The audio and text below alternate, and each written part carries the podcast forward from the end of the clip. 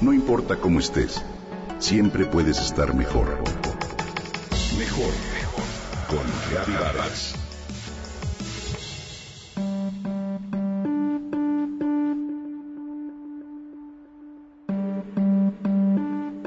Acabo de conocer algo fascinante. La simática. ¿Sabes de ella? En lo personal nunca había escuchado nada sobre este campo científico, sin embargo me parece asombroso lo que implica. En términos sencillos, la simática es una nueva ciencia que demuestra que las ondas invisibles del sonido se pueden hacer visibles a través de los materiales que forman. Estas ondas dibujan patrones preciosos idénticos a los que vemos en la naturaleza. Por ejemplo, con cierta vibración de sonido se configura el esquema de las manchas de un leopardo, mientras con otra intensidad se crea el dibujo geométrico del caparazón de una tortuga y lo mismo sucede con miles de patrones.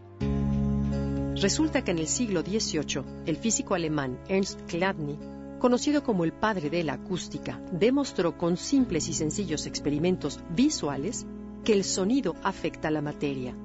Un día tomó el arco de un violín y lo talló sobre el canto de una placa de metal cubierta con arena fina, de la misma forma en que tocaría las cuerdas de su instrumento.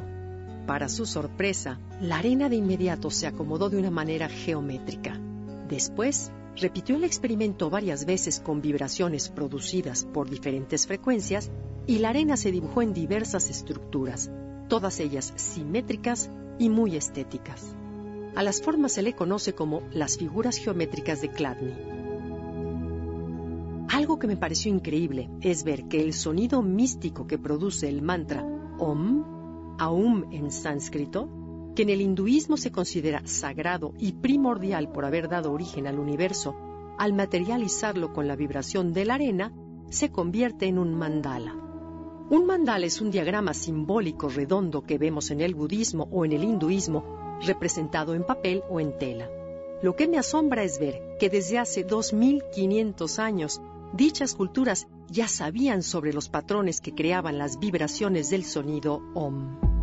Después, en los años 60, el científico y músico suizo Hans Jenny continuó con los experimentos de las vibraciones del sonido en diferentes texturas, frecuencias, superficies y materiales, y dio origen a la palabra simática, del griego kima, onda, y si puedes ver en Internet las figuras maravillosas que el sonido forma, quedarás sorprendido. Mas mi interés principal radica en cómo las vibraciones del sonido afectan cada una de las moléculas que conforman nuestro cuerpo. ¿Qué sonido? Cualquiera. La música, el trino de los pájaros, el motor de un avión, las palabras que expresamos o que escuchamos, etc. Si el sonido puede alterar las formas en el exterior, ¿podrá alterar nuestro paisaje interior? Esa es la pregunta que ha dado origen a varios experimentos con el sonido como un medio de sanación. Por lo pronto, podríamos poner en práctica y de inmediato las palabras que utilizamos al hablar. Si bien la programación neurolingüística nos ha advertido que las palabras tienen un peso, una energía, que son órdenes para nuestro cerebro, me parece que este conocimiento acaba de abonar puntos a esta teoría.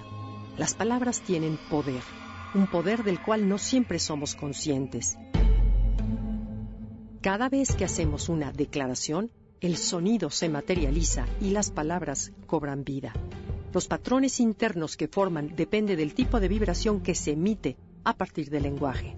Por ejemplo, al completar la frase yo soy, privilegiada, torpe, sana, distraído, fuerte o lo que sea, sembramos la semilla de algo que terminará por alcanzarnos. ¿No es la simática fascinante?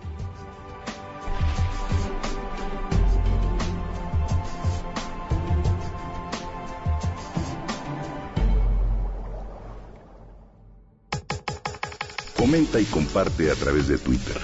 Gaby-Barra. No importa cómo estés, siempre puedes estar mejor. Mejor, mejor. Con Gaby Vargas.